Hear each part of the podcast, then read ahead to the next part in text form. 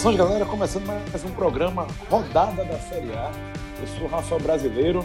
Estou aqui com a dupla, quer dizer, com o trio, né? Estou aqui com Cássio Cardoso, Tiago Minhoca, um em Salvador, outro em Fortaleza. Eu nem precisarei quem, é, dizer onde cada um está, né? Vocês já estão acostumados. Mas para quem está ouvindo pela primeira vez, Tiago está lá de Fortaleza e Cássio está direto de Salvador. E, meus amigos, a gente vai falar aqui dessa rodada da Série A. Só que antes disso, a gente vai abrir o programa falando um pouco, talvez para mim, do jogo que teve a imagem da rodada, né? Que é o, o empate entre, entre Atlético Mineiro e Fortaleza, 2 a 2 O Galo saiu na frente, abriu 2 a 0 Só que o Fortaleza foi buscar um empate e Juninho foi o grande personagem. Fez um golaço contra, um gol que eu nunca vi daquele jeito, nem Pelé fez. E depois empatou dar marcar o gol de pênalti. Tiago Minhoca, meu amigo, o que, é que aconteceu nessa partida? Como é que tá a situação do Juninho? Já deu uma tranquilizada, porque ele falou bem emocionado após o jogo, né? Seja bem-vindo. Pois é, fala Rafa, fala o grande Cássio Cardoso e também o Diegão aí na, na retaguarda. Hoje não vou pegar no pé do Cássio, já fiz isso no sábado, lá no tele do, do Ceará e do Bahia. Mas... Deu 4x0 hoje, né? É, não, é. Hoje 4x0 eu tô tranquilo, não vou fazer raiva a ninguém. Vou levar na paz. Deus, Deus preserve o São Paulo, vá. pois é, é, esse jogo do, do Fortaleza e do Atlético, com certeza, no final do campeonato, será listado como um dos jogos mais loucos, eu acho que dessa Série A, né? Teve aquele 5x4 lá do Fluminense em cima do, do Grêmio, que também foi um jogo bastante louco, e esse do, do, do Atlético Mineiro com Fortaleza ao meu ver, foi tipo cinco jogos em um só. Porque teve o jogo em si, né? Teve o começo da partida, os erros do Fortaleza, depois teve o Galo perdendo ali muitas possibilidades até de ampliar. A, ainda teve a retomada do Fortaleza e tem a, a, o, o, capítulo à parte que é a arbitragem, né? Que é um, foi também, mais uma vez, a questão do VAR foi destaque nessa rodada. A gente já tinha abordado, eu e o Cássio, dessa questão, né, lá no, no tele do sábado, né, no, da vitória do Ceará sobre o Palmeiras, e nos jogos de domingo. E também teve um lance hoje, né, do jogo do São Paulo contra a Chapecoense, que houve questionamento também com o uso do VAR. É, falando da partida em si, a primeira parte que eu vou abordar, o jogo é, representou muito para mim o que é o Atlético Mineiro nessa Série A. O Atlético Mineiro fez 2 a 0 no placar sem precisar fazer nada. É como se ele largasse, o juiz apitasse e o, e o Atlético Mineiro estivesse com 2 a 0 Porque o primeiro gol foi um gol monstruoso, né? O gol do Juninho ali, é, monumental, digamos assim, um golaço de fora da área, né? Golaço contra, né? Que é um jogador que é, foi bastante perseguido pela torcida do Ceará. É, o pessoal apelidava, né? O Juninho Sedex, que entregava ali várias chances é, possibilidades, tanto que no ano passado, na Série A, ele no, no, nas, nas, primeiras rodadas ali, ele, ele foi muito mal, muitos gols que o Ceará tomou foi de bolas que o, o Juninho geralmente saía mal, tanto que perdeu a titularidade, né, e depois, no finalzinho da Série A, retomou ali com o Lisca uma titularidade. E com é, a proposta que veio do Fortaleza, ele aceitou rapidamente, já que a torcida do Ceará é, realmente já tinha o, o marcado assim como um jogador perseguido a cada jogo, cada lance que errava, realmente ele era bastante cobrado, mas o Rogério Ceni sempre fazia elogios assim com muita frequência ao jogador, tanto que ao convidá-lo o Juninho realmente não teve é, nem o que questionar, né? Aceitou já de antemão e logo de cara assumiu a titularidade ao lado do Felipe, né? Os dois volantes do Fortaleza.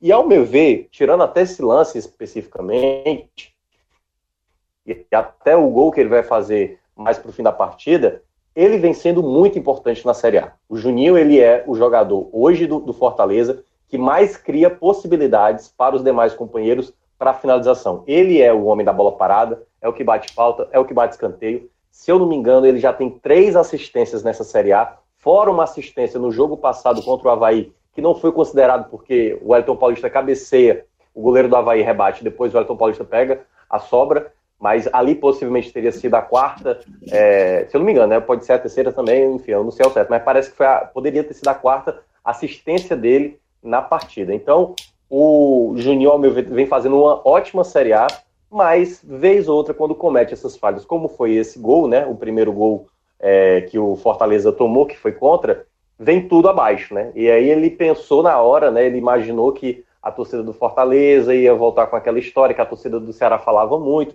tanto que foi muito interessante a gente olhar lá no nosso, no nosso bate-papo lá do Clube 45, como a torcida do Ceará se empolgou com o gol, né? Tipo, além da timeline ali no Twitter, eu estava acompanhando muitos torcedores do Ceará é, tirando onda, né, com a, com a situação, né? Porque viu que o, o Juninho, que era o torcedor que a torcida do Ceará reclamava muito, fazendo exatamente um gol contra em cima do, do, do próprio rival. Então, é, isso foi, foi uma coisa até interessante de ver, né, como as torcidas acabam é, interagindo com uma situação como essa. Só que aí, logo na sequência, o Fortaleza tentava se estabelecer, aí veio uma jogada de pênalti, e aí foi uma, uma reclamação grande por parte da, dos jogadores do Fortaleza, porque no início da jogada, na origem da jogada, o Carlinhos, lateral esquerdo do Fortaleza, foi sofreu uma falta clara, aliás, na hora da jogada. Eu estava assistindo, né, acompanhando com meu pai e, e com o tio meu, é, e a gente na hora, pô, foi falta, claro, ali e tal. E aí deu a sequência da jogada, tem o pênalti, e aí os jogadores do Fortaleza, a comissão técnica, reclamaram muito, tanto que o, o auxiliar do o Charles Ebert, acabou sendo expulso, e aí é, teve ali uma situação que não foi atendida pelo Fortaleza. E aí já é um ponto que eu já destaquei lá no, no do Ceará, e vou repetir aqui também no Fortaleza, me parece, me parece que há um rigor maior com as equipes maiores. Tipo assim, quando, quando saiu o gol do Ceará lá no sábado, a arbitragem foi checar todo o lance, até porque o Palmeiras também reclamou, e a arbitragem foi checar o lance que aconteceu na origem da jogada. Nesse jogo do Fortaleza, a arbitragem não checou a falta anterior antes da marcação do pênalti. Então, e aí eu vou falar também daqui a pouco de um outro lance lá na frente, que também a arbitragem foi muito rigorosa, né? Se houve um rigor para um determinado lance, e eu vou, vou, até falar logo, no pênalti que foi defendido pelo o, o goleiro Felipe Alves, né? Que ele de fato se adiantou, né? Ele se adianta, mas ali realmente pouco, não se, não se adianta tanto assim, mas de fato se adianta. Se houve um rigor ali, um preciosismo para marcar esse, é, é, a questão do, do, se adiantar, deveria ter pelo menos checado a falta que houve do Carlinhos. E eu acho que nesse ponto o Fortaleza está coberto de razão de reclamar, diferentemente da reclamação que eles fizeram com o pênalti que não, que não deveria ter sido voltado, que eu acho que deveria ter sido voltado sim. Mas é essa questão que eu vejo. Eu estou vendo muito clube, foi assim Flamengo e CSA, o do, o do Inter e Bahia já foi bastante discutido, enfim, e foi mostrado lá, embora para mim não tenha tido um ângulo muito bom, mas foi comprovado, parece que o jogador estava em posição regular, mas cada vez mais eu percebo que há um rigor maior, e foi assim também, daqui a pouco a gente vai falar do lance da Chape do São Paulo, um rigor maior com os clubes maiores, de olhar o lance detalhadamente quando é a favor do time maior e meio que deixar passar quando é com um time teoricamente menor. Não dá para a gente cravar nada, é só uma, uma percepção que eu estou tendo nesses, nessas primeiras 11 rodadas. E aí, voltando para o jogo, com esse pênalti fez o 2 a 0 o Atlético Mineiro não tinha feito nada, de fato, na partida, e aí o Fortaleza passou a ter mais a posse da bola, tentou ter a tranquilidade, mas o time estava nervoso. Tanto que tomou muitos amarelos no primeiro tempo, teve um, um já no final do primeiro tempo, teve um, um cartão ali para o Roger, pro, pro Quinteiro e também para o agora fugiu qual foi o outro jogador, mas teve um outro jogador do Fortaleza também que tomou amarelo, e o time muito nervoso, mas jogando bem. Teve, o jogo foi de boa trocação, né?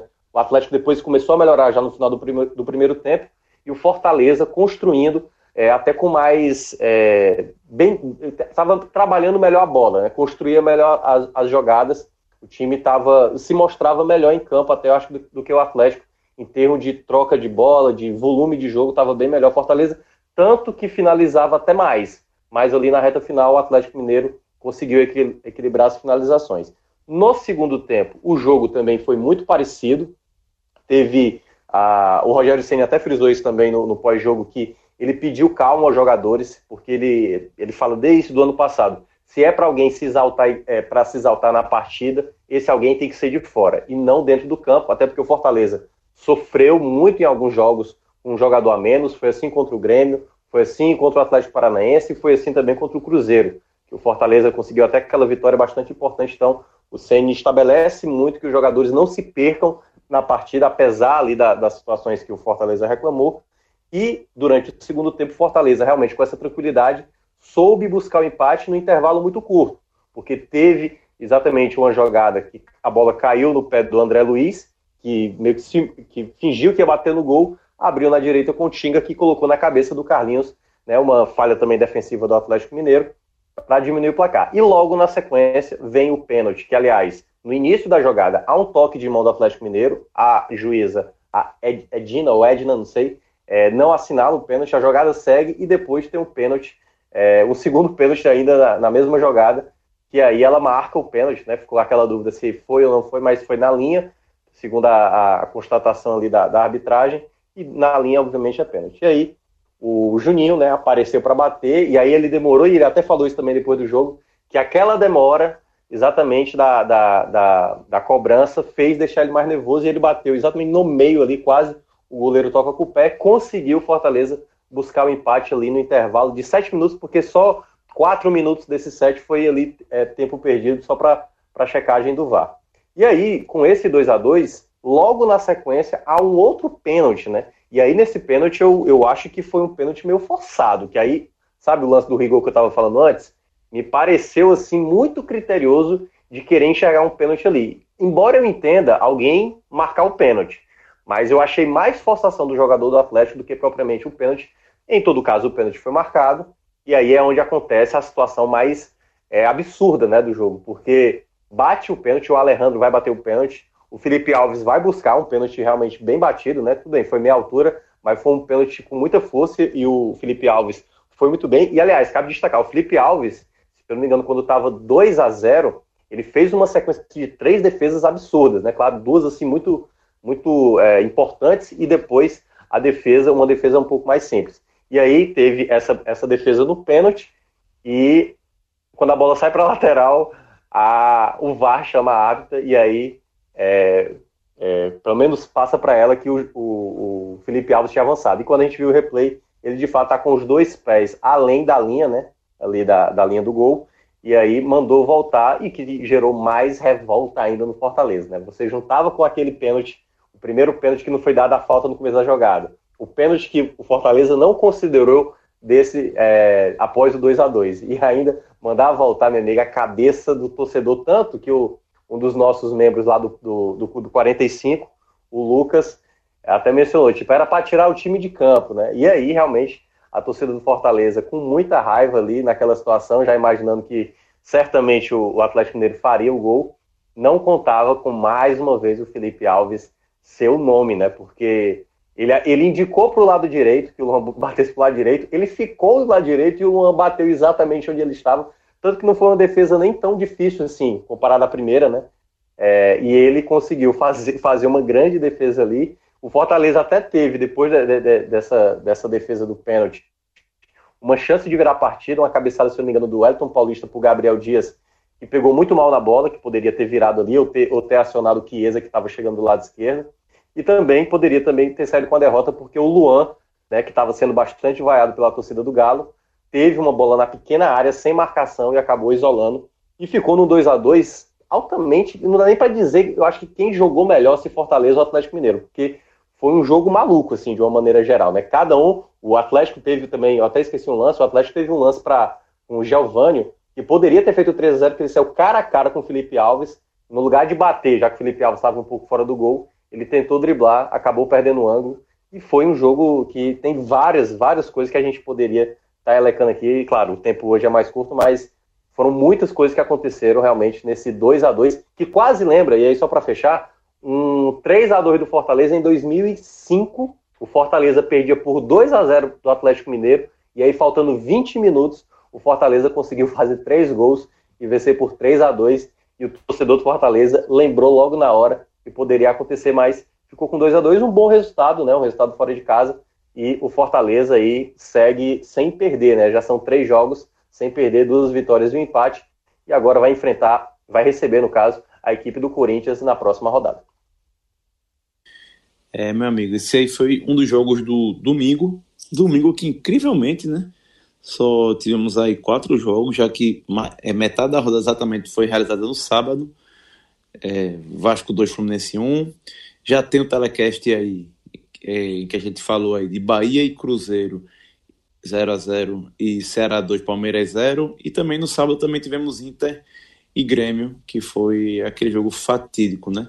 Mas vamos começar aqui nossa passada, já falei nos resultados aqui do sábado, para o jogo você a jogo, só, né? Você só esqueceu o CSA 0, Atlético Paranaense 4.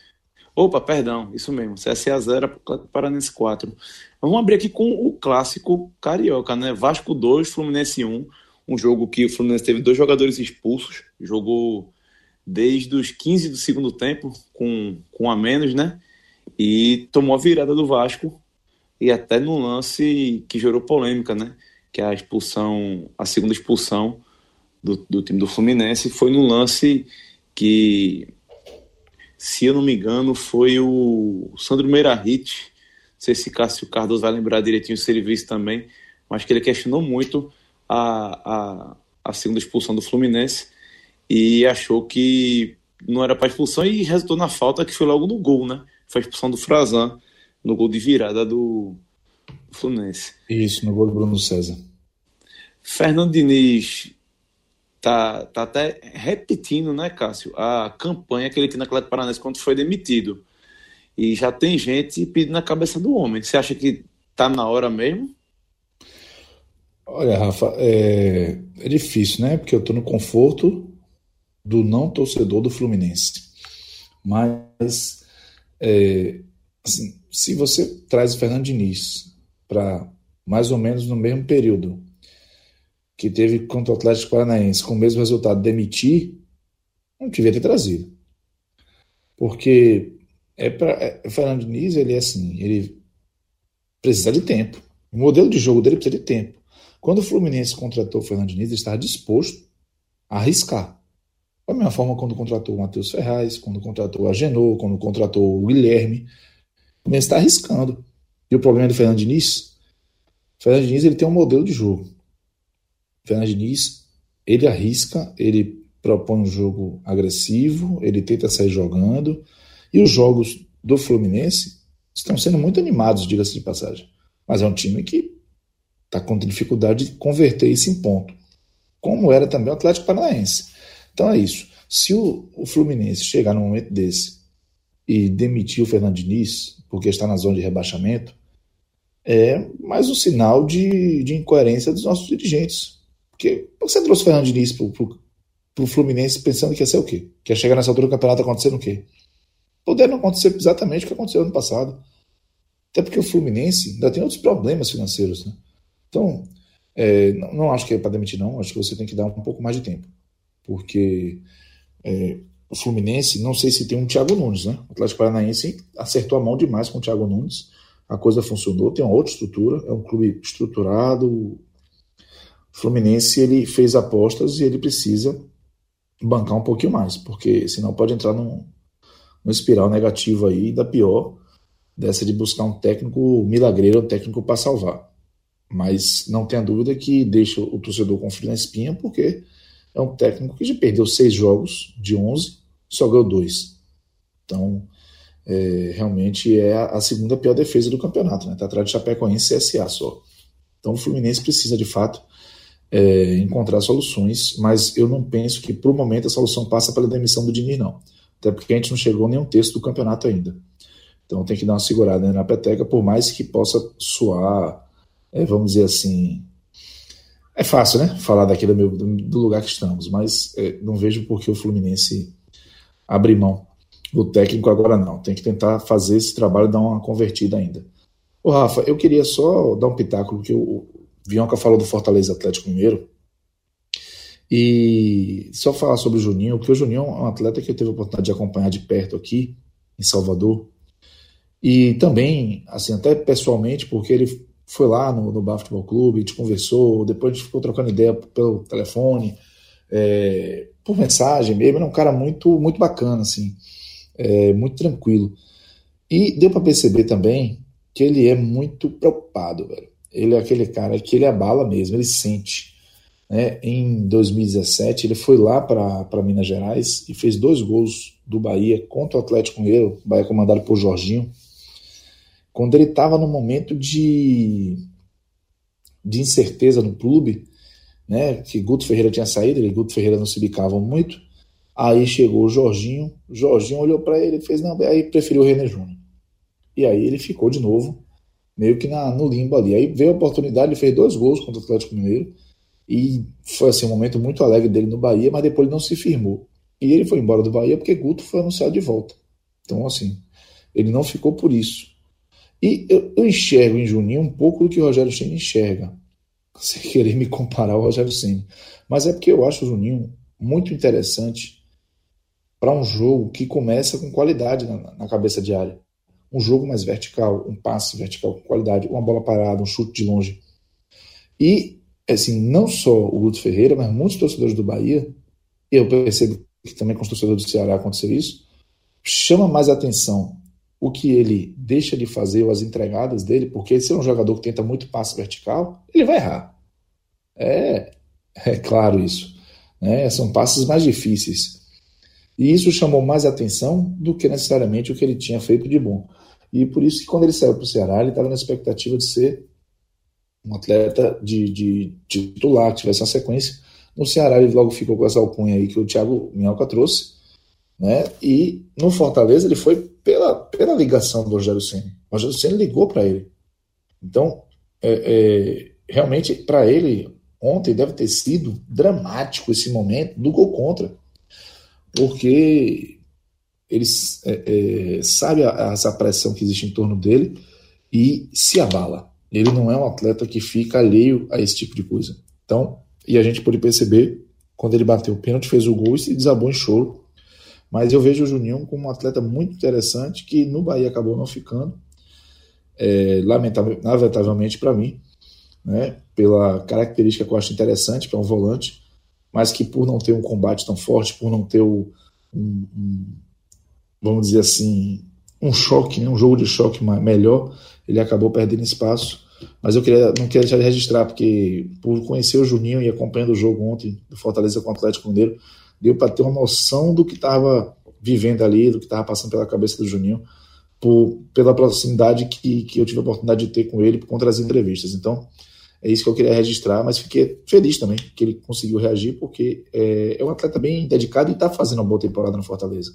E isso seria bem cruel com ele ter esse, essa mancha de uma derrota por conta desse lance dele. Aliás, Rafa, já que o, o nosso Carlos Cardoso interrompeu aí, eu só, só queria pontuar um minuto sobre Fernando Diniz.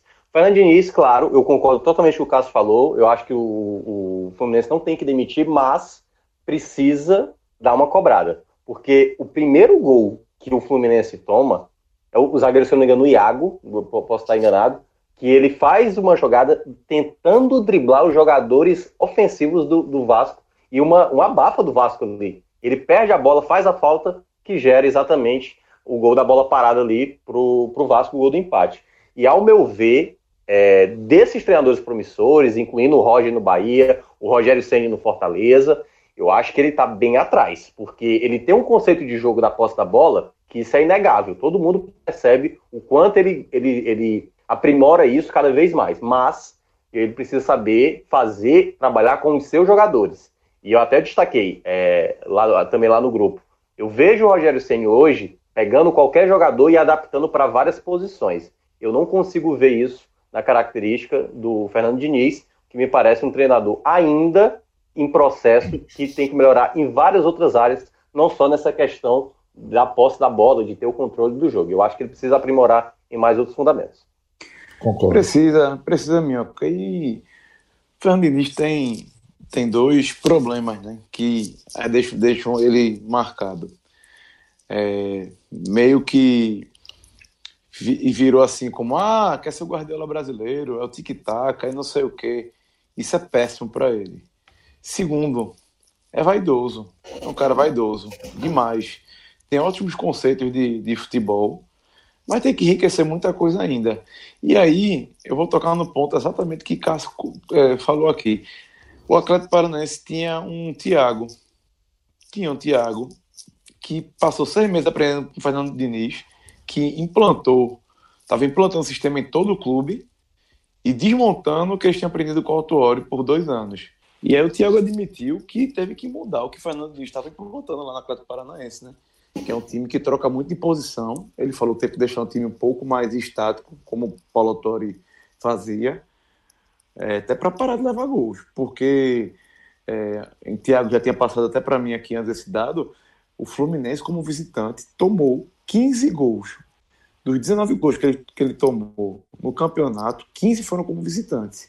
Ou seja, a Fernando Diniz tem que melhorar isso para ontem. Para ontem. Agora, tem que lembrar uma coisa. O Fluminense apostou no projeto Fernando Diniz. Apostou que o time pode melhorar com ele. Tem um elenco que vem tentando se reforçar, mas se você olhar durante a temporada, achar que Brenner é reforço, eu não acho que é. é Paulo Henrique Gans sempre se cria uma expectativa gigante nele, ele sempre decepciona. Tá trazendo agora de volta o Wellington Man, tem Muriel para estrear ainda. O time tem até potencial de melhorar, mas precisa parar de tomar gols e eu vou lembrar ao, ao torcedor aí, quem, quem não acompanha, a gente no começo do campeonato aqui já disse, no, no áudio guia, é um time que vai brigar para não cair. Tá brigando para não cair. Tá vivo na Sul-Americana ainda, foi na Copa do Brasil até onde poderia. Então eu acho que tá tudo dentro, dentro da expectativa. E só para a gente voltar aqui ao ponto inicial que o Cássio Cardoso falou, demitir para mim seria um erro.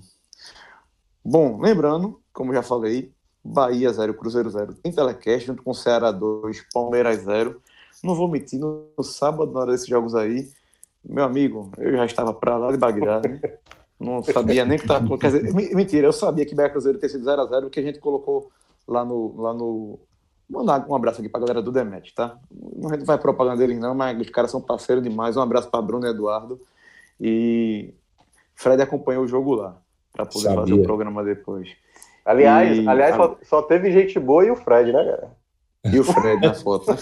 Ô, Minhol, cara, pare com isso, velho. É bom, cara. Dá as tabocadas assim, assim é... É o, tabo, é o tabocada mesmo. Esse aí gosta, velho. Misericórdia. É... Bom, no sábado a gente também teve um Grenal que ficou marcado por ter um dos. O outro gol contra bonito, né? Da rodada, que, meu amigo, que cabeçada, meu velho, certeira. E tivemos um lance fora das quatro linhas, né? É, meu amigo, eu não, eu não, consigo encontrar adjetivos leves para não, mas um, um ocorrido bizarro, né? Na arquibancada, após o jogo, a mãe ali com o filho é, comemorando o empate na casa do rival. E aí vem alguns torcedores do Inter para tomar a camisa da mão do menino. Pelo amor de Deus, velho. É, é brincadeira. Não sei se tem que comentar algo sobre isso, Cássio, mas.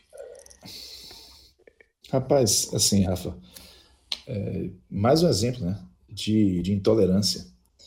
E é engraçado que. Engraçado é forma de expressão, né? Não é nem um pouco engraçado. É que quando a gente pega o acontecimento dentro da rede social, a divulgação, e a gente é, vê as pessoas reagindo, as pessoas agem com tanta intolerância quanto a intolerância que eles estavam criticando, sabe? Talvez a gente não esteja percebendo a gravidade da situação. É evidente que é repugnante o que aquela mulher fez, aqueles rapazes fizeram, e o que a gente espera de fato. Não, não dá para ser é, difícil ser indiferente àquilo, sabe? E realmente mexe assim com a gente, talvez provoque um instinto, mas não dá, Rafa, para para reagir conforme isso, senão a gente vai virar olho por olho e o mundo termina cego, sabe? Então, a reação das pessoas que estavam indignadas com aquela atitude da mulher mostra que a gente ainda tem muito que aprender para lidar com esse tipo de coisa. É evidente que o que eu espero é que aquela mulher seja punida, diz que o Inter vai se manifestar, que aqueles rapazes serão punidos. Se o garoto realmente teve a camisa subtraída, que seja enquadrado em roubo, que é, né? Então, isso é assalto, na verdade, né? Porque foi na frente da, da, da, da vítima, pegou e tomou. Então, que tudo isso seja colocado dentro da esfera civil e criminal cabível, mas que a gente tenha é, um pouquinho mais de, de cuidado com, com as pessoas, inclusive com as pessoas estúpidas, com as pessoas imbecis, como aquelas que estavam naquele dia agindo daquela forma. Então, assim, foi, foi muito triste. Aquela cena foi triste mesmo. Foi uma coisa. E eu fico imaginando a criança que está ali se, se acostumando a, a viver o ambiente do futebol, como é que ela, que ela vai seguir em frente como torcedor, né? Como é que ela vai olhar para um, um jogo, um Grenal? Como é que ela vai entender o futebol como um movimento de de união, de tolerância, de respeito, porque na essência foi isso que o futebol acabou promovendo, por ser esporte, né? Conseguiu colocar países em guerra pra, frente a frente, coloca é, chefes de Estado no mesmo gramado para uma solenidade. Então, tudo isso vai ficando, é, vamos dizer assim, prejudicado por atitudes como essa. É por isso que os, os responsáveis, tanto na esfera é, social civil criminal, como eu vinha falando, se manifesta, enquanto o próprio clube também é importante que o Inter, já que foi na independência do seu estádio, tome algumas medidas para dar exemplo em relação a essa atitude. Eu só tenho a lamentar, para mim foi uma cena muito, muito triste que, que eu não queria deixar passar, não. Precisava falar alguma coisa sobre isso. Nem coloquei em rede social, porque, não sei, é... enfim, já, já vi, vi muitas vezes eu não queria compartilhar com, com as pessoas, que as pessoas vissem aquilo de novo, porque é triste demais. É, pois é, o, o que eu tenho a abordar sobre esse assunto, também muito rápido, até porque o, o Cássio explicou muito bem a situação, e eu acho que foi uma coisa que de fato revoltou muita gente. Ah, muita gente ficou alegando, ah, ela, não, ela não podia estar fazendo aquilo ali, já que o jogo era na casa do Inter e tal. É, eu acho que a melhor coisa que a gente tem a fazer mesmo é, é tudo isso que aconteceu. Tipo assim, não o episódio em si. Porque é, a gente vive numa sociedade que a gente está tentando melhorar, né? Tem essa coisa do politicamente correto, tem as coisas que a gente está tentando tirar é, é, essa. Tem gente que gosta de se orgulhar de, de viver um passado que era meio que depreciativo, de, de violência e tudo mais, e a gente está tentando melhorar em sociedade. Baseado nisso, quando acontece um incidente como esse, que obviamente a gente fica incomodado, é, é bom que a gente é, saiba aprender com isso. Então foi muito bom ver o Grêmio né, o Everton, né, que é o Everton Cebolinha, disse que é, vai ajudar ele e tudo mais. O, o, garoto já vai ganhar camisa e tudo mais. O Inter já, se, já tratou de banir lá a torcedora. Enfim, eu acho que o mais importante quando acontecer algum tipo de excesso desse no futebol é ter as medidas. Claro, que seja no futebol, que seja assim na sociedade, qualquer ato, como foi esse ato de agressão ali, né, é, que teve os empurrões, teve agressão verbal, que a gente possa exatamente coibir esse tipo de coisa, porque a gente sabe que o futebol tem disso, então por mais que não tivesse a criança ali, poderia ter sido um outro torcedor. É claro que o fato de ter a criança choca mais ainda, principalmente com a criança chorando, mas é importante a gente sempre tomar medidas para que isso né, seja visto por muitos, não como uma atitude, ah, é do jogo, é do esporte. A gente sabe que isso acontece muito no esporte, né, com torcida e tudo mais, mas que a gente possa ir quebrando um pouco isso e que a gente vá tomando soluções para que isso cada vez mais fique algo é, distante, né? Claro que é um longo prazo até a gente quebrar muitas coisas aí que tem no futebol, que é um reflexo da, da nossa própria sociedade. Então, é, o que eu gostei desse caso foi exatamente os desdobramentos dessa solução, e tanto o garoto né, vai, vai ganhar muita coisa lá do Grêmio, e o Inter aí punindo a torcedora, e aliás, acho que até o grupo de torcedores que acabaram participando daquela cena lamentável. É, isso tudo num, num clássico bem. Como é que eu vou dizer? Bem decepcionante, porque dois times reservas, né? Vinham de classificações aí no meio da semana na Copa do Brasil. É, o Inter não tinha viajado, mas o Grêmio tinha ido até Salvador. E estão focados aí na Libertadores, que tem jogo no meio da semana, né? Então, as duas equipes estavam com a cabeça em outro jogo. E agora também, eu sinceramente queria entender como é, como é que as equipes tratam. O Grêmio há muito tempo não trata o brasileiro como prioridade, né? Sempre a Libertadores. Acho que talvez o Inter, por essa rivalidade, também pense desse modo. Mas isso acarreta que o quê? Você olha para a tabela, o Inter está ali com 17 pontos, mas a 9 já é do, dos líderes, Santos e Palmeiras. E o Grêmio está a 11, pô dos, do, dois primeiros colocados com 11 rodadas apenas. É, eu não sei se. Eu acho que o, o Grêmio tem um, um elenco bem, bem profundo, né? Poder, acho que poderia mesclar, pelo menos. Mas, enfim, é o tipo do nosso futebol brasileiro, né? Um calendário que já é bem desorganizado e com Copa América para para se meter no meio, é que lascou de vez, né? É, Tiago, algo mais adicional sobre essa partida? Não, não, era só isso. Cássio Cardoso. Hum. Gostou do gol contra? Paulo Miranda, né, rapaz? Ex-Bahia. Ele antecipou o goleirão e. e Ei, coração. Hein? Não, ele foi bem aqui. Nem, não, é, é porque pareceu mágoa. Não, teu não, teu não, ele foi bem. Ele foi bem. E depois foi pro São Paulo. Você teve alguma coisa? É isso? Você tava é, eu, eu tenho, eu, eu tenho mágoas com esse rapaz. É, eu então acabou de admitir aí. Ó. É, mas no Bahia ele foi bem e eu não tenho muito que, o que lamentar dele, não. E, e depois o Luan, né? Fazendo gol. O Luan tá voltando aí a, a, a ganhar confiança no Grêmio. E fazer um gol no Grenal foi importante. Foi importante porque é um clássico e o Luan tem uma. Vamos ver, viveu um momento aí de bem desvalorização do futebol. Sumiram as propostas, já está aí com a idade mais avançada em relação àquela quando recebeu as propostas de 2017, enfim. Achei, achei curioso que ele tenha feito o gol e foi um bonito gol de cabeça, mas o Paulo Miranda também tem seu destaque, porque que oportunismo, hein? Que antecipação. Putz. Bom, é, acho que eu tô achando que o Luan instalou o Vai, viu? Tá reencontrando o caminho aí. E você que ainda não conhece o Vai, pode acessar aí podcast 45 minutos.com.br e fazer como Luan, reencontrar seu caminho, saber tudo o que está acontecendo com seu carro, desde parte elétrica, velocidade, quanto você está consumindo em cada trecho. Você já coloca o preço da gasolina, calcula exatamente quanto você está gastando. Se der alguma bronca nessa bateria, você também vai ficar sabendo a parte de motor.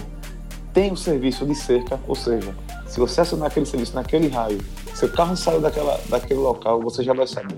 Tá estacionando em algum lugar que você está desconfiado, é a mesma coisa, meu amigo. Colocou lá, seu carro for movido, você também já sabe.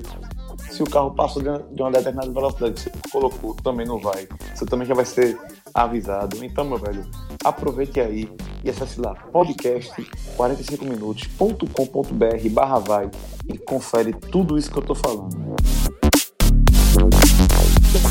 Gostou do gancho, né, Cássio? Muito bom. Gênio. bom, para a gente seguir aqui na, na rodada, Tiago Minhoca, CSA 0, Atlético Paranense 4, CSA com 6 pontos. Tem gente no Clube 45 que fica fazendo as contas ainda, né? É, faltam 24 pontos para eu ter que correr de sunga colorida. Porque se o CSA atingir 30 pontos, eu disse que faria isso. Calma, torcedor do CSA, você deve estar tá me xingando até agora. Mas, meu velho, a gente sabia desde o começo que ia ser muito complicado. E esse jogo do sábado comprovou isso, né, Tiago?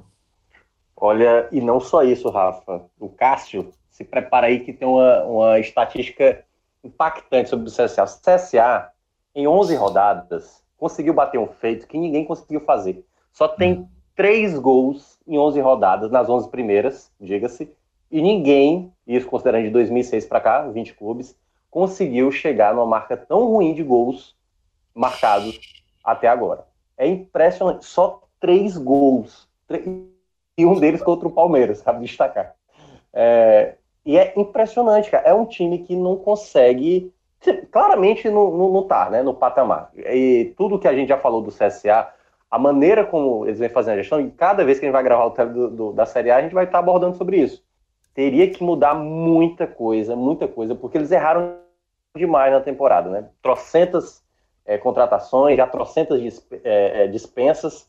Trouxe agora o Argel Fux, que, sinceramente, caiu de patamar, né? Tá, é, antes o Marcelo Cabo, pelo menos, conseguia fazer um time um pouco mais competitivo. Agora com o Argel, o time está cada vez mais frágil. E certamente não deve só parar no Argel, né? Possivelmente aí vai ter mais um terceiro, um quarto técnico. Situação do CSA é muito deplorável. Vai tentar ir é, naquela, né? Quando ganhar a primeira, vai ter possivelmente. Acho que a torcida já está largando, né? Já está entendendo mesmo que vai ser porrada mesmo o ano inteiro. Mas é isso, é tentar pelo menos ali superar o América de Natal, né? Que é, não é tão difícil. Né? Já tem. É, são 17 pontos lá e o, a equipe do, do CSA já tem pelo menos cinco. Então basta fazer 13 pontos superar a pior campanha que foi do Mike Natal. Mas, sem sombra de dúvida, é um, para mim, já um rebaixado certo. É, o CSA, Rafa, é, para mim foi assim fundamental para as pretensões do CSA irem por água abaixo a demissão do Marcelo Cabo. Porque assim, já viu o CSA com, com uma fórmula que não dá sucesso. O clube sobe para a Série A e quer sair comprando atleta, contratando a torta direita, montando. A gente sabia que precisava mudar o time, que o time que subiu da B para. Era um time que até isso surpreendeu. Né? Não dá para imaginar que conseguiria um acesso com aquele plantel. Mas você sobe para a Série A e quer mudar, você reforça, mas o formato das contratações, as grifes, nomes que já rodaram o Brasil todo, que estão aí já naquele estágio de. Se, sabe aquela coisa, se bater um vento, param. Então, é, tinha um técnico que conseguia, pelo menos dentro desse perfil, dar um mínimo de competitividade. O CSA conseguiu aí fazer alguns jogos competitivos, chegou a ganhar do Goiás. E aí você pega um jogo de intertemporada. Eu não consigo acreditar que essa demissão aconteceu por causa de uma derrota de jogo de intertemporada.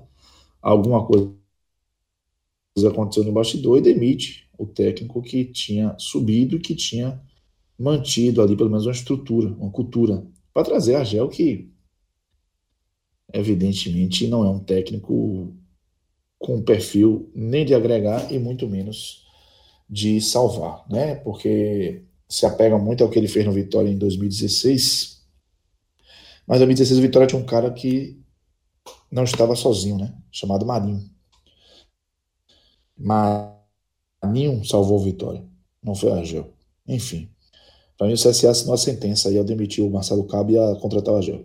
Aliás, só mais uma, o Atlético Paranaense conseguiu a sua primeira vitória fora de casa, o chamado Maldini Esquerro, né? Vez ou outra consegue uma vitória aí fora do gramado sintético. E, eita, meu amigo, é o homem tabocada mesmo, viu, velho? Vamos mudar o apelido dele. é, agora, o Atlético Paranaense com o time completamente em reserva, pô. Pelo amor de Deus, pô. Bom, acho que eu vou fazer mais isso fora de casa, viu? Porque o Atlético Paranaense também tá focado na Libertadores, né? Pega o Boca Juniors pelas oitavas de final, primeira partida. E, assim, o CSA, acho que o Thiago já listou tudo que tem que falar aí, né? Situação deplorável. Agora, Diego, eu vou arrumar um trabalho aqui para tu, viu? Bota aí a explicação de Marinho sobre o golaço dele. Cara, gol bonito, entra no teu top 3 aí, que lugar que fica? Oxe, Aí foi um mini míssil aleatório, né? Essa é diferente, né? míssil aleatório. Míssil aleatório.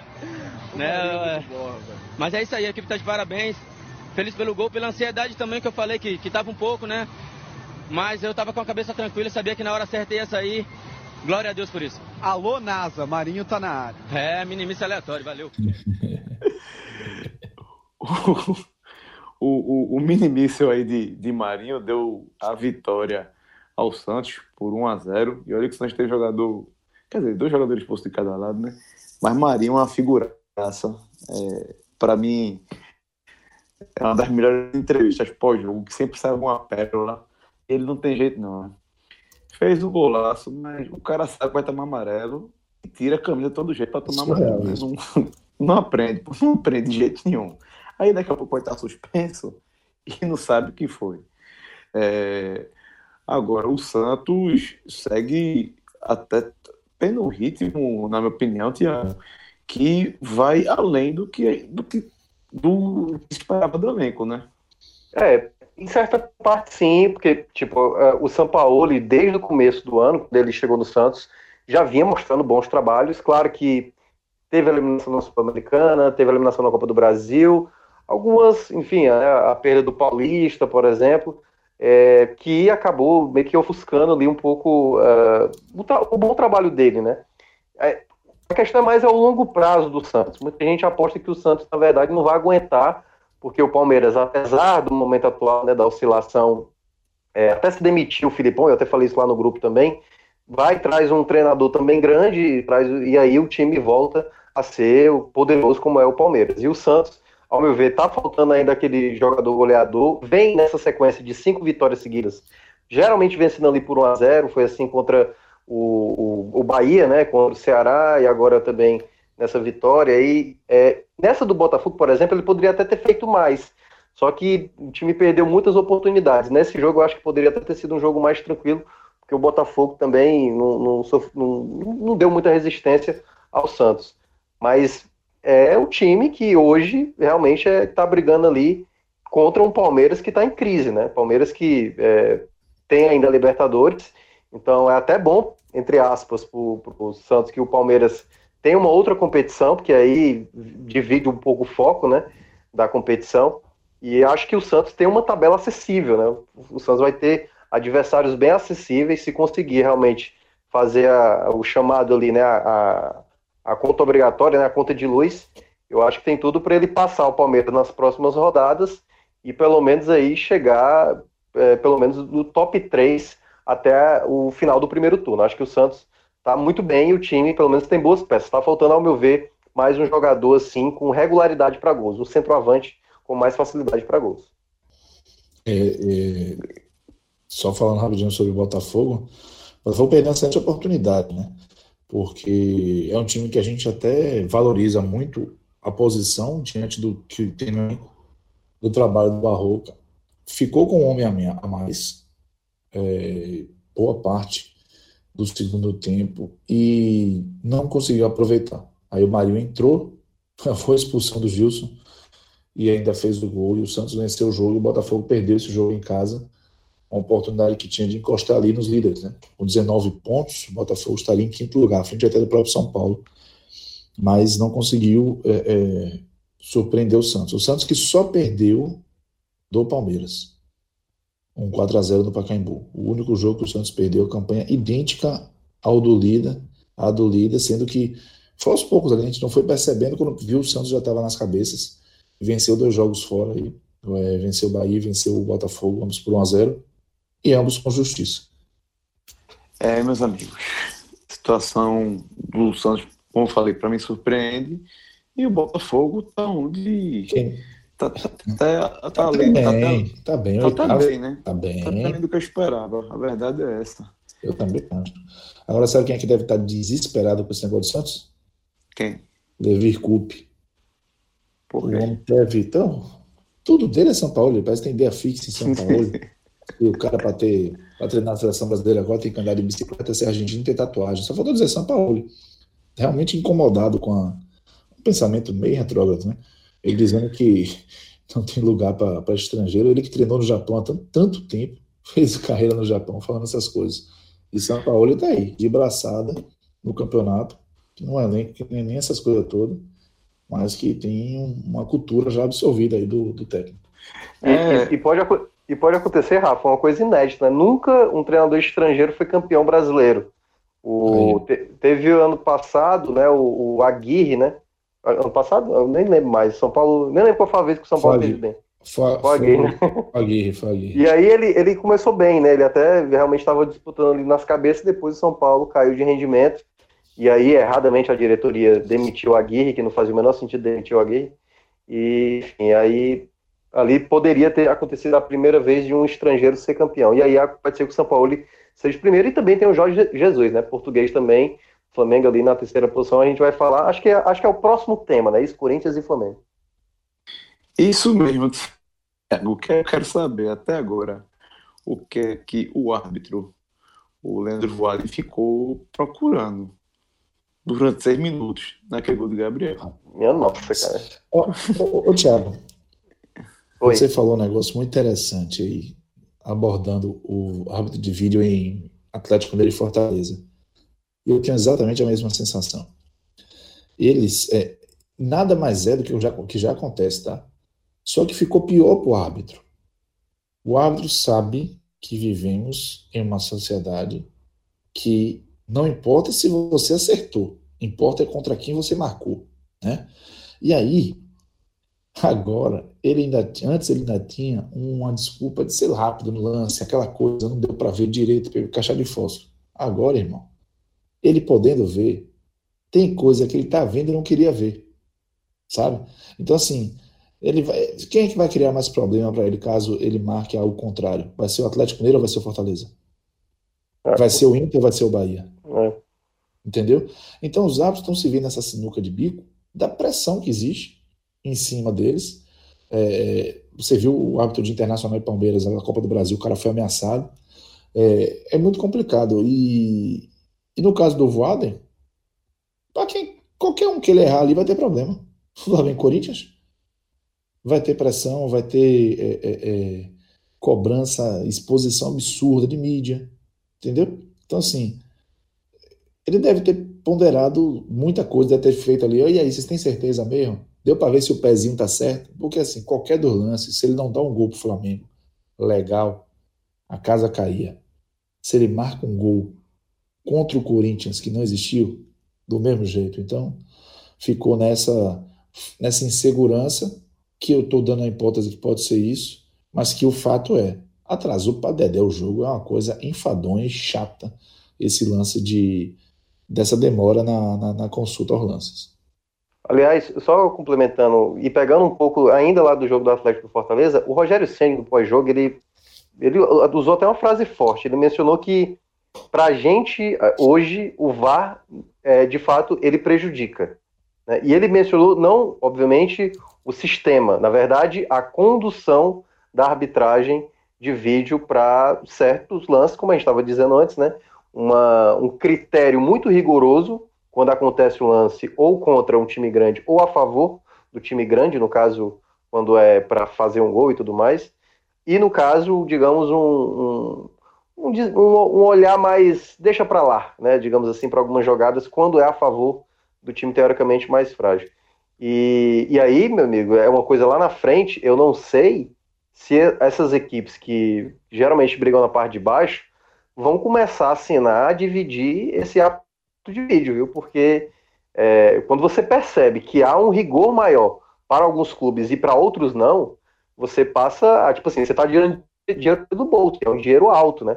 Apesar das equipes aí da Série A ganharem muito dinheiro, mas como, como é, é repartido igualmente, o que o Palmeiras paga não é o mesmo que um CSA paga. Então, para um CSA, para acontecer um lance contra um Flamengo ali, uma mão do Arão, claramente que aconteceu antes da pausa da Copa América, e você está pagando o valor que o me... a mesma coisa que o Flamengo pagou, e teoricamente você está sendo prejudicado, mesmo com o ato de vídeo ali mostrando é, é, escancaradamente um lance irregular, realmente eu acho, eu não sei como esses desdobramentos, se o campeonato não aperfeiçoar essa questão da condução do ato de vídeo, eu acho que a coisa pode tomar outro rumo. Claro, é, o ato de, de vídeo chegou para ficar, mas o procedimento eu acho que tem que ser melhor aprimorado.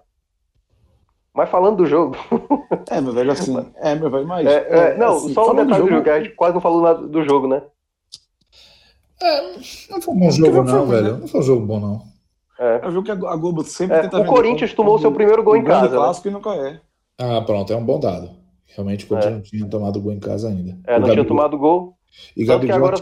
artilheiro, né? Oito gols. É, oito gols e tanto o Corinthians até jogou melhor. Eu vi, eu não assisti o jogo que eu estava acompanhando Atlético Mineiro e Fortaleza, vi os melhores momentos. O Corinthians foi bem melhor em boa parte do jogo. O Flamengo teve é, realmente algumas ausências ali que o Flamengo sentiu. Aliás, o Flamengo contratou aí, né? O Felipe Luiz, enfim, vai realmente chegando num patamar que é, é pesado, né? É, difícil, difícil. É, é, difícil, enfim, é difícil alcançar aí. Mas. Por sinal, teve até um meme essa noite, né? Não, não cheguei a ver. O esporte interativo ah, tweetou assim: eita, a cela é flaca, quem segura? Atlético Paranense respondeu isso, só oi. Isso é uma fica. Eu lembro de uma, de uma arte que fizeram para enaltecer o Vitória no início de 2017. Vitória tinha contratado Piscolite, Dátolo, Alan Costa, Fred, o zagueiro Fred. Um negócio assim, aquele Paulinho que hoje tá no. tá no Náutico, né? O atacante que foi do Flamengo.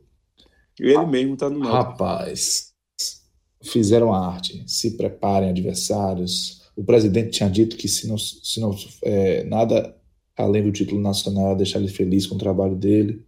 Ivan de Almeida na época. Te dizer, viu, bicho? Que vergonha. E e depois a gente viu o que aconteceu, né? Lógico que a situação do Flamengo é diferente, né? De fato, é uma, é uma seleção. Se eu for pegar ali todas as posições, são recursos, talvez não miolo de zaga, mas são recursos de seleção. É, agora é fazer jogar. Se fizer jogar, é muito difícil que, que o Flamengo não, não fique nas cabeças do campeonato. É, vamos ver o que é que Jesus consegue no comando da equipe. Agora, sabe o que eu achei legal, velho? Que? Não sei se a gente reparou. Jesus perdeu para Santos no último jogo. Disputa de pênalti. O time de Jesus contra o time de Santos. Tiago está claramente no mudo para não me xingar. Eu tenho eu, certeza eu, disso. Olha, depois da prévia, não sei nem se o Diego vai liberar o áudio da prévia, porque enfim, as pessoas vão desistir do Pod 45 se liberar esse áudio. E tem outro santo aí metido no meio, né? É, deixa estar. O jogo é O São Paulo. É. Puta é. merda, velho. e eu tô ansioso pelo confronto. Né? A gente pode fazer até um quadrangular. O Atlético Paranaense de Santos, o Santos de São Paulo, o São Paulo, o Flamengo de Jesus. Não, tem, pode ter cinco. E o Vitória, que tem Gabriel Bispo e Bruno Bispo. Olha que legal. Passou. Meu Deus do céu, velho. Eu vou, eu vou. Ai, meu Deus. É muito sacrilégio pro programa só, velho. Aí, sacrilégio, você não é besta, não. Meu Vai amigo, Thiago, mas, mas. Os torcedores vão torcer com muita fé. Tiago não muda aqui, esculhambando a gente, mas vamos seguir aqui. Que tivemos um sonolentíssimo Havaí zero, Goiás zero, meu amigo, sem brincadeira. E teve, foi? Eu consegui ver. Eu Acho consegui. que ninguém. 10 minutos desse jogo, sem brincadeira, eu tentei. Eu, 10 minutos. Eu não esqueço que no nosso guia eu coloquei o Havaí com o Minardi, junto com o CSA. E eu tô olhando, eu olho para o CSA, é assombrado, né? Com a Argel, com as contratações, um time que não consegue ter um mínimo de, de estabilidade ali para competir. O Havaí, bicho, eu não consigo imaginar que jogo que o Havaí vai vencer. Fico até com medo de dizer isso, né? Tem segundo turno de Bahia e Havaí ainda. Mas é, é um negócio sério. É, o Havaí é muito frágil, muito. E isso acaba complicando um pouco a disputa. Eu já arvorei a fazer de vez em quando, faço uns simulações. Eu não sinto confiança para botar Havaí para ganhar jogo nenhum. Um jogo desse contra o Goiás, por exemplo. O Goiás matracando, vai lá, mas o quê? Vai jogar em casa com o CSA, já empatou. Que era o adversário direto. É um clássico contra o Chapecoense para o Havaí ganhar. É um Vasco em casa, difícil. Não, não vejo o Havaí. A gente fala do CSA, mas o Havaí tem um sério risco de passar aí um turno sem saber que é ganhar jogo. Pelo menos um turno. Vamos ver se até o final ele continua assim, senão a gente tenta ampliar a meta, né? Mas é muito frágil, Havaí. Muito frágil mesmo. E já imagino que esteja se preparando para disputar a Série B ano que vem, sem tomar muito prejuízo na Série A, sabe? Sem investimentos aloprados, sem esforços desnecessários aí, porque é difícil salvar, muito difícil. Pois é. O, o, o, Havaí, o Havaí, que aliás completou cinco jogos sem marcar, né? Uma sequência de cinco jogos sem marcar. E como eu estava dizendo do CSA, né? Marcou três gols nas 11 primeiras rodadas. O Havaí tem quatro.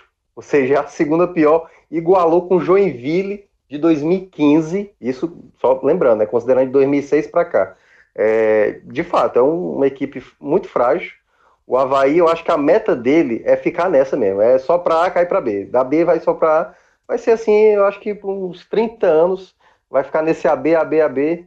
E não sei se o América Mineiro vai querer também ajudar, né? Porque o América Mineiro tá lá embaixo. Porque também o América Mineiro ficava revezando com ele. Ou, na verdade, o América Mineiro vai passar e a intenção dele é só evitar o Havaí. É só não encontrar mais o Havaí em brasileiros.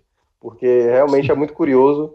Os dois não se enfrentam há um bom tempo, aliás, com uns quatro anos que acabou não se enfrentando. Pelo lado do Goiás, eu não vou nem falar muito do Goiás, porque o Goiás tomou aquela sacolada do Flamengo na rodada passada. É um time que eu acho que, depois dessa Copa América, para mim vai demonstrar que é uma equipe frágil, sim. Tem muito ponto aí que andou ganhando de maneira muito enganosa. Mas eu quero citar uma coisa extra-campo, que até gerou bastante repercussão na noite. Não sei se vocês viram. Eles colocaram um Twitter, meu amigo, da prévia do novo manto esmeraldino. E é um vídeo, cara, tipo assim, 1950, sabe? Isso. Um, um, um, borrache... um borracheiro praticamente deve ter feito isso, porque pegou mulheres, parecia aquelas propagandas de. Sai é, de site pornô, velho. Tipo, Não, cara, Não, não. totalmente. Não. entra aí, cara. Entra Não, aí no, Tu vai ficar nervoso, Cássio, no Twitter do Goiás. Os caras estão anunciando a nova camisa do Goiás da maneira mais absurda que pode ser feita, cara. As mulheres assim, sabe, se maquiando. Cara, é ridículo. E a torcida, obviamente, desceu a lenha. A gal... Aliás, não só a torcida do Goiás, né? Praticamente todo mundo descendo realmente a reclamação lá. E, cara, pelo amor de Deus, expulsem esse cara aí do, do marketing do Goiás, porque Jesus pisada Cristo. de, pisada de bola feia, cara, assim, tipo, totalmente é, injustificável, assim, o, o que fizeram. E os caras não tiraram ainda, viu? Cara, Tem um detalhe. Até agora a reclamação tá, tá correndo solto e os caras deixaram lá o vídeo. Vou lá assistir. É, eu só vou lembrar que esse Havaí tá na Série A, Thiago. Por quê? O Goiás e o CSA deixaram, tá? Porque a gente tem que lembrar, lembrar que o Havaí só teve duas vitórias nas últimas sete rodadas da, da Série B. E duas vitórias fora de casa. 3 a 0 no Goiás e 1 a 0 no CSA na penúltima rodada. Aí empataram com a. Ponte Preta em casa, a Ponte Preta ficou de fora, não subiu. E estão aí por causa de, de CSA e Goiás. Mas são dois times que eu também acho que vão cair. Com, é, o Goiás não, mas o Havaí cai com certeza, o Goiás não sei. Mas a bola fora da rodada do Goiás foi fora, fora de campo. Porque pelo menos o goleiro dele funcionou bem na, na última partida. Vou até falar a estatística aqui porque já rolou, né? Eu tive que saber disso ontem, eu nem, nem curto Cartola, mas foi o cara que mais pontou na rodada. Foi o goleiro do Goiás. Bom, para a gente encerrar aqui a análise dos jogos da rodada, acho que agora a gente deixa o Thiago falar sozinho, né, Cássio? São Paulo 4x0 na Chapecoense. Aí eu tá Thiago. soltinho na vala. Por favor. Não, o que eu tenho pra falar desse jogo é que o Pato foi determinante nessa vitória. Cara, o primeiro tempo foi horroroso, horroroso. O, o Cássio viu uma parte, né, Cássio? Sério. Cara, meu Deus do céu, o, o Pato errou. O Pato é voluntarioso, isso aí a gente não tem o que questionar, não. Mas errou demais, errou demais. E o pior, eu assisti o primeiro tempo, né? Tava acompanhando pela televisão e eu não tava em casa ainda. E aí, quando terminou o primeiro tempo, eu fui para casa e fiquei ouvindo pelo, pela transmissão no rádio. Eu não vou nem citar a rádio, mas eu achei interessante porque o Cuca fez duas substituições no intervalo, colocou o Everton e colocou o Toró, né? E tirou o, Alexandre Pato e o Luan, que era o, o volante, né? Puxou o Hernandes para fazer, fazer a de volante. Aí, muita gente criticando, tipo pô, o Pato tava muito bem. Eu falei, meu Deus, cara, que primeiro tempo foi que esses caras enxergaram. E aí, só para calar os caras, basicamente o São Paulo em 10 minutos definiu o jogo, né? Porque em 10 minutos, três gols, assim, a entrada do Everton e do Toró foram fundamentais. Teve gol do Raniel, teve gol uh, do, do, do, lateral direito, lá, aliás, do, do Vitor Bueno, que entrou também já no finalzinho, o gol já no, nos acréscimos e tal. Teve, aí teve um lance também do, da Chapecoense, que tava, já estava 3 a 0 a Chapecoense fez um gol, e aí teve ali uma, uma dúvida, porque na, no lance, pelo menos na imagem que, que foi apresentada, eu fui ver depois, que não, não deu para ver na hora, é, parece que o jogador tá na mesma linha, assim, não tá, não tá à frente. Mas a arbitragem, e aí aquele lance que ele também falou, né, mais uma vez, do VAR, é, não sei ali qual o instante que colocaram, mas pela imagem que foi mostrada na TV, não se caracterizou impedimento. Me parece na primeira vez, mas é um lance muito difícil. Mas também não ia adiantar de nada, né? A Chapecoense também não ia ter tanta força assim. Parece ser, parece ser também da mesma turma, um pouco mais acima do que a Havaí CSA. Mas me parece ser uma equipe que é, vai, vai, vai ficar muito ali no Z4. Assim, não me parece ser uma equipe que vá prevalecer tanto. E só para destacar também outro ponto São Paulo, São Paulo que estava um bom tempo sem ganhar, São Paulo que estava, se eu não me engano, é, a seis jogos sem ganhar, agora está a cinco jogos sem perder, porque vinha de quatro empates seguidos e agora consegue a vitória e dá um grande salto, né? Porque agora a tabela da Série A, né, que está muito embolada ali do, do quinto colocado, que é o São Paulo com 18, até o Fortaleza, que é o 14 com 14, quatro pontos aí dividindo várias equipes, por isso que o São Paulo saltou bastante e hoje é o quinto colocado ali, está na zona de pré-Libertadores. Isso é quase um telecast do esporte. Fred Figueiredo aqui entrou. Um Fire do Fire que vão soltar lá hoje, spoiler, tá? Que o Sport tá invicto a seis jogos. Empatou tudo Lá, Voltou essa carta? Eu vou, ah, vamos botar, né, meu amigo? Tu, tu tem dúvida? É. É, mas. É, é. E, e Raniel, Thiago, como é que tá Raniel? Pô, vou falar por quê? Raniel passou aqui pelo Santa Cruz, né? Passou pelo Cruzeiro. E é um jogador aqui da região, a gente sempre fica, sempre, sempre fica de olho nele, né? Fez gol. Foi o primeiro pelo São Paulo? Foi, foi? Foi, foi. Era, era, era, era basicamente a, a estreia dele.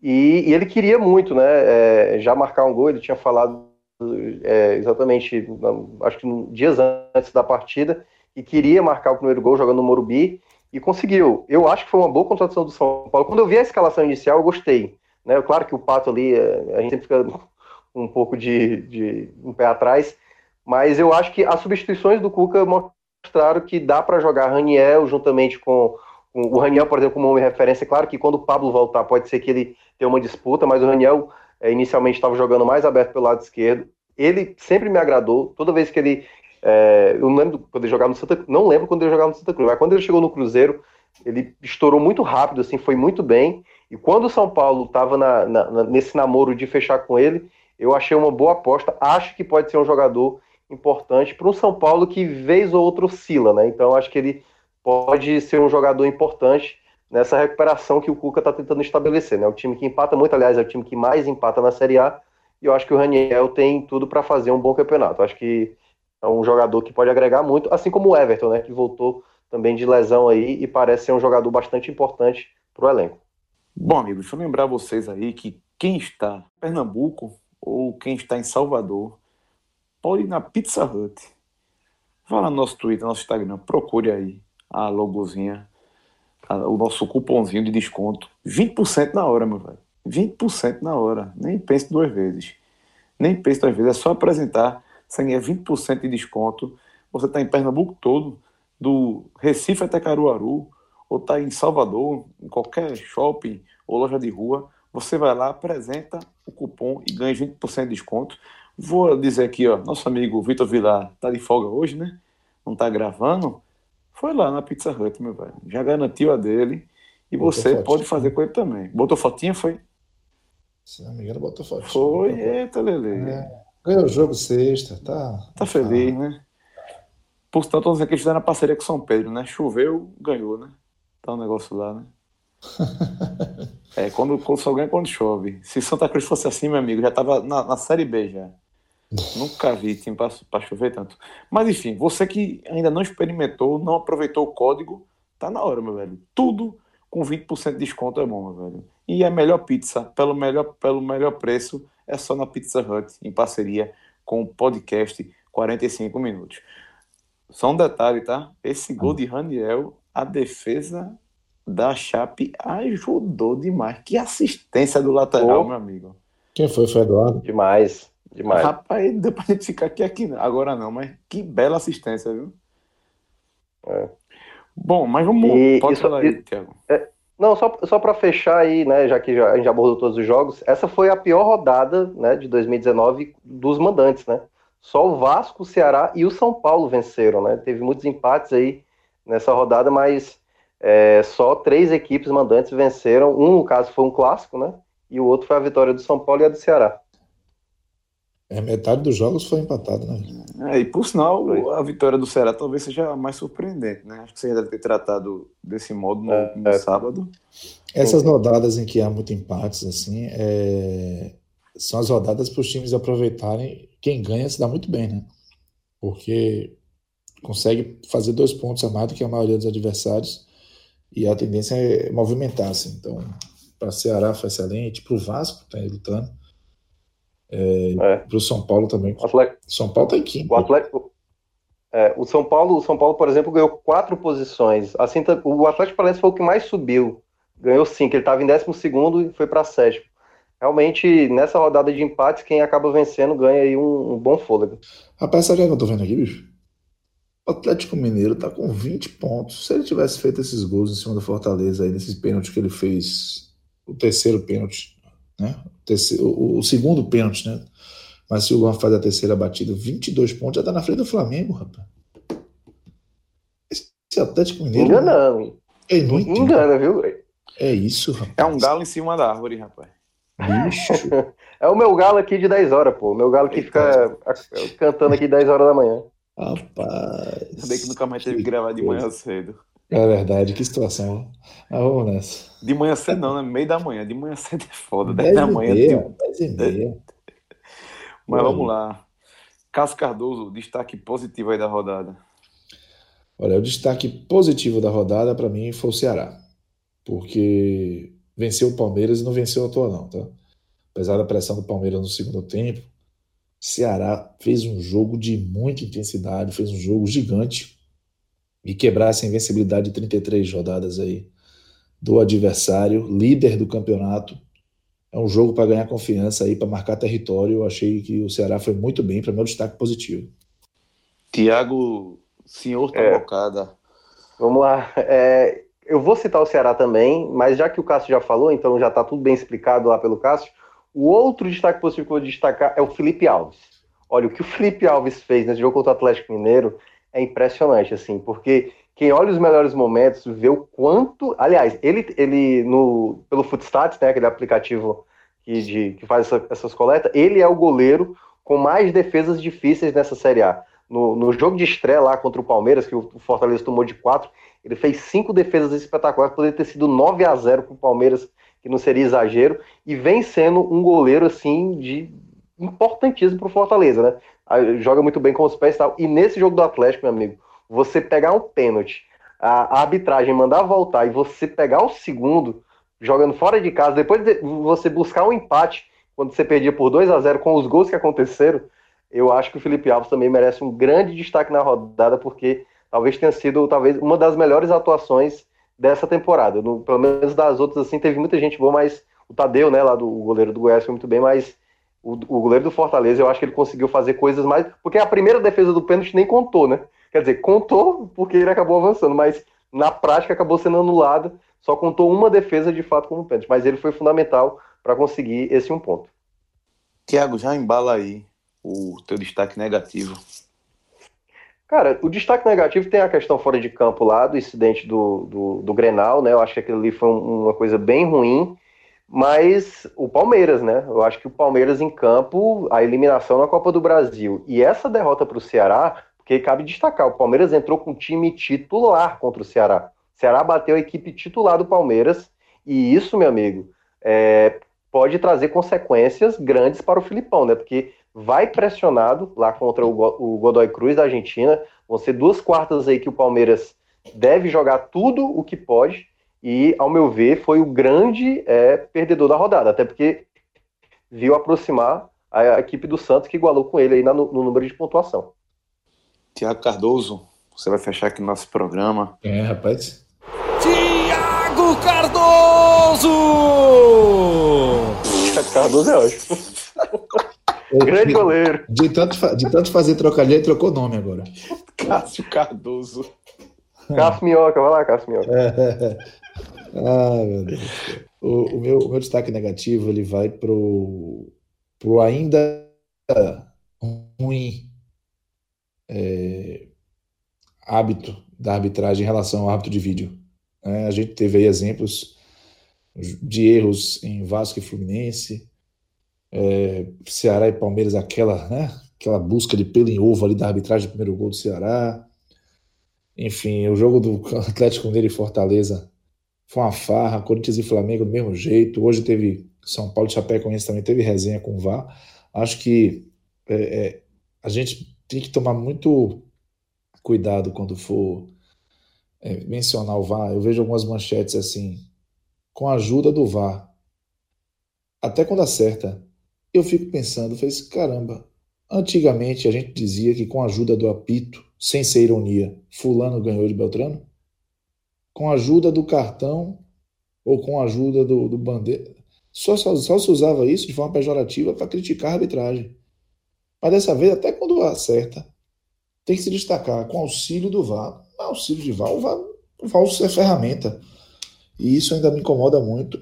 E quando a gente vê a arbitragem não saber conduzir o equipamento, a ferramenta, aí é sempre um risco assim para a cultura ser estabelecida. Não acho que vai voltar atrás mas a resistência vai ficando maior, sabe? Quando a gente tem esses episódios dessa forma, assim. E, e individualmente, em termos de clubes, eu destaco aí Botafogo e Bahia, que é, deram a claudicada aí, né? O Bahia já não vence há quatro jogos de Série A, vem muito mal. O Botafogo conseguiu vencer o CSA fora, mas depois perdeu do Grêmio, empatou com o Cruzeiro e perdeu do Santos. Então são três rodadas aí também que o Botafogo vem muito mal e sem fazer gol no Campeonato Brasileiro. São dois times que começaram de bem, o Botafogo ainda frequenta a parte de cima da tabela, o Bé já, já foi para a segunda metade,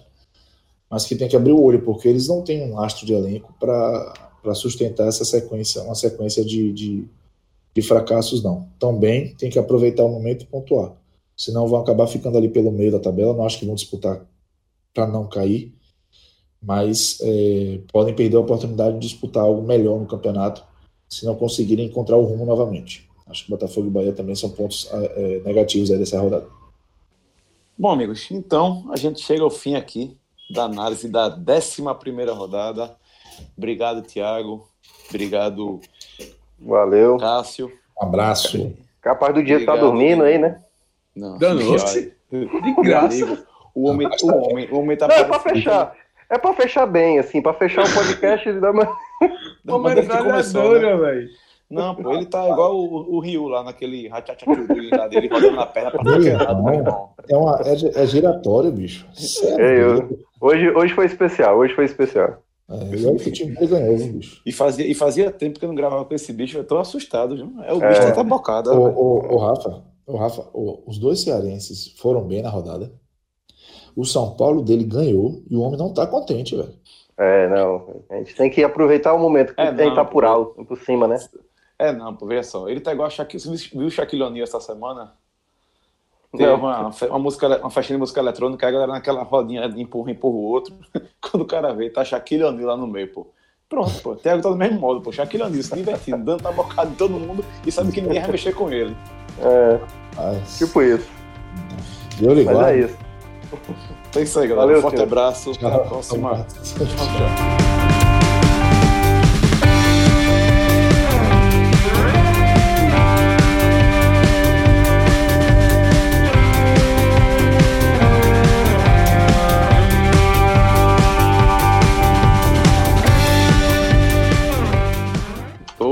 chateado. Queria Não falar um negócio importante. Tem uma, uma pergunta importantíssima pra fazer a você, velho. Entrar na Gamenon e tudo. Qual foi o caso, velho? Você tá de Era sacanagem. pra saber qual era o negócio que a ovelha ia abrir. Que ovelha. Lá vem problema. O que é que a ovelha vai abrir, velho? Uma lan house, pô.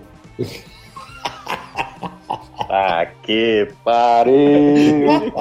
Eu gravei aqui, Gravei. Diego, Genial. pega isso e joga fora, cara. Pelo amor de Deus. Não deixa a sociedade saber disso, não, pelo amor de Deus. Eu sabia que ele ia chorar de rir quando eu vi essa merda. Ah, meu Deus, cara. Rafa, o Oi. Brasil vai perder um gênio, velho. Vai nada, porra. Tem internet pra isso. É, permaneça nela. Ah, Ai, pai, meu até- Deus. E Rafa, eu já, lhe dou, eu já lhe dou o toque, ó. Na, na- no Canadá é conhecido por ter grandes humoristas, tipo Jim Carrey veio de lá, mó, vários atores da comédia se destacaram lá. Por favor, mantenha o padrão de lá, pelo amor de Deus. Espera aí. Eu, tô- eu com o mestre aqui na ligação, tu não sabe que isso vai se manter. né? Lá ele vai ter que adaptar a piada, né? É, não, é, exatamente. Ele vai... Mas pelo menos vai continuar no ramo de tecnologia, né? Ah, cara, vai ser. Porque as ovelhas teriam uma fábrica de chips. Não, não, vamos, Não. vamos, vamos gravar esse negócio, pelo amor de Deus. Aí, ve- aí veja só, tá vendo que não pode deixar a galera fazer piada sem ser a gente, Cássio? É. O outro soprou. Você falou em desses. sua piada foi shit. Meu Deus, cara, eu vou ter um AVC aqui, eu vou ter um AVC de, de, de dor. Ai, cara. Não precisa nem ter mais o, o tele da Série A, vai, depois, dessa. É, né? Ai, meu Deus. Vamos embora, vamos. Boa. Ai.